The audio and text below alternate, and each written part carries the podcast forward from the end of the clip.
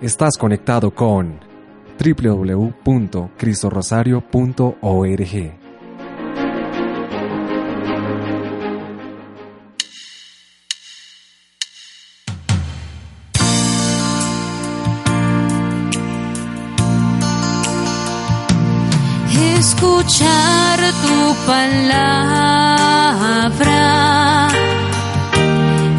principio de fe, ti Señor. Meditar tu palabra es captar tu mensaje de amor. Proclamar tu palabra, Señor, es estar convencido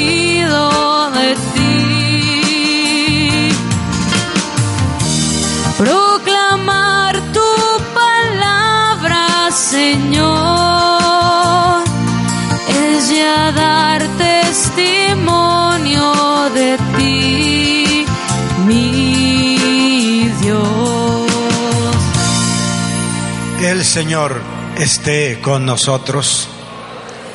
Santo Evangelio de nuestro Señor Jesucristo, según San Lucas.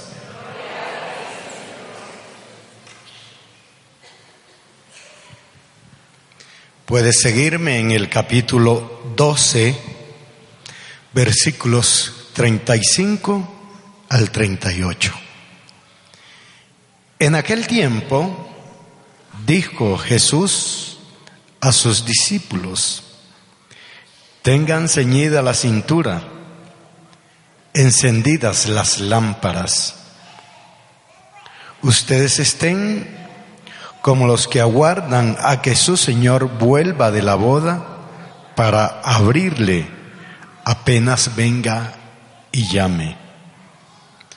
Dichosos los criados a quienes el Señor al llegar los encuentra en vela. Les aseguro que se ceñirá, los hará sentar a la mesa, los irá sirviendo.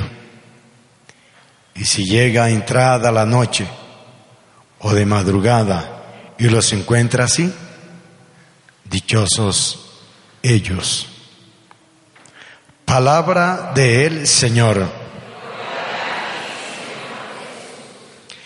Lucas capítulo 12, versículos del 35 al 38. Bienvenidos a la Eucaristía. La presido por las intenciones que le has colocado al Padre Dios hoy. La presido por esos deseos que tienes de poder resolver situaciones personales, situaciones familiares, situaciones laborales, situaciones económicas, situaciones espirituales, situaciones que hacen parte de la vida nuestra. Presido la Eucaristía por ese rato de oración que en este momento le has dedicado al Padre Dios, le dedicas al Padre Dios a través de esta liturgia eucarística y la continuidad con el rosario de liberación con la sangre de Cristo. Bienvenidos todos. El texto nos hace una narrativa acerca de cómo debemos nosotros estar, ser o vivir en vela, despiertos, pendientes, en un lenguaje sencillo. En un lenguaje más técnico sería muy atentos a los acontecimientos que transcurren a diario en la vida nuestra. El Evangelio lo escribe Lucas, capítulo 12, versículos del 35 al 38. Jesús le hace a usted una invitación. Jesús me hace a mí una invitación. Jesús nos hace a nosotros una invitación. Tengan ceñida la cintura y encendidas las lámparas. El lenguaje de los abuelos nuestros, amárrese bien los pantalones. El lenguaje de los abuelos nuestros, ¿no? Amárrese bien los pantalones. ¿En qué circunstancias? En todas las circunstancias de vida. ¿En qué momentos? En todos los momentos de su existencia. Ejemplo, hoy, aquí y ahora, en esta celebración y en la continuidad con el rosario de liberación de la sangre de Cristo. Porque si no tienes bien ceñidos los pantalones, cualquier cosa te va a distraer en el tiempo que destinaste para Dios, en este momento, aquí, ahora, donde estamos. Si no tienes bien ceñidos los pantalones, el tiempo que le has dedicado a Dios en esta oración, en esta Eucaristía y en el rosario que continúa, entonces te lo distrae cualquier situación o cualquier circunstancia de vida, cualquier mal pensamiento que se te puede atravesar en este espacio que has querido dedicarle a Dios. Continúa diciendo Jesús en el Evangelio que escribe Lucas capítulo 12, versículos del 35 al 38. Estén como los que aguardan que su Señor vuelva de la fiesta. Estén pendientes, estén pendientes de la palabra, estén pendientes de esas, de esas mociones espirituales que Dios nos regala en los momentos de oración y especialmente cuando hoy hemos querido decirle, aquí estoy Señor, lávame con tu preciosísima sangre las penas que la vida me ha dejado. Lávame con tu preciosísima sangre los momentos difíciles que he tenido en mi existencia humana. Aquí estoy, Señor lávame con tu preciosísima sangre esas dudas que durante mucho tiempo me acecharon y que hoy he podido esclarecer mi vida de fe, mi vida espiritual, en esos caminos espirituales que vamos haciendo. Es importante que tengas un compromiso con el Padre Dios hoy, aquí, ahora, en esta Eucaristía, porque para eso hemos venido, para eso nos hemos colocado en contacto con el Padre Dios, para eso hemos destinado, programado este momento. Ustedes, nosotros que tenemos la costumbre del día martes, dedicar este espacio para que el Señor con su preciosísima sangre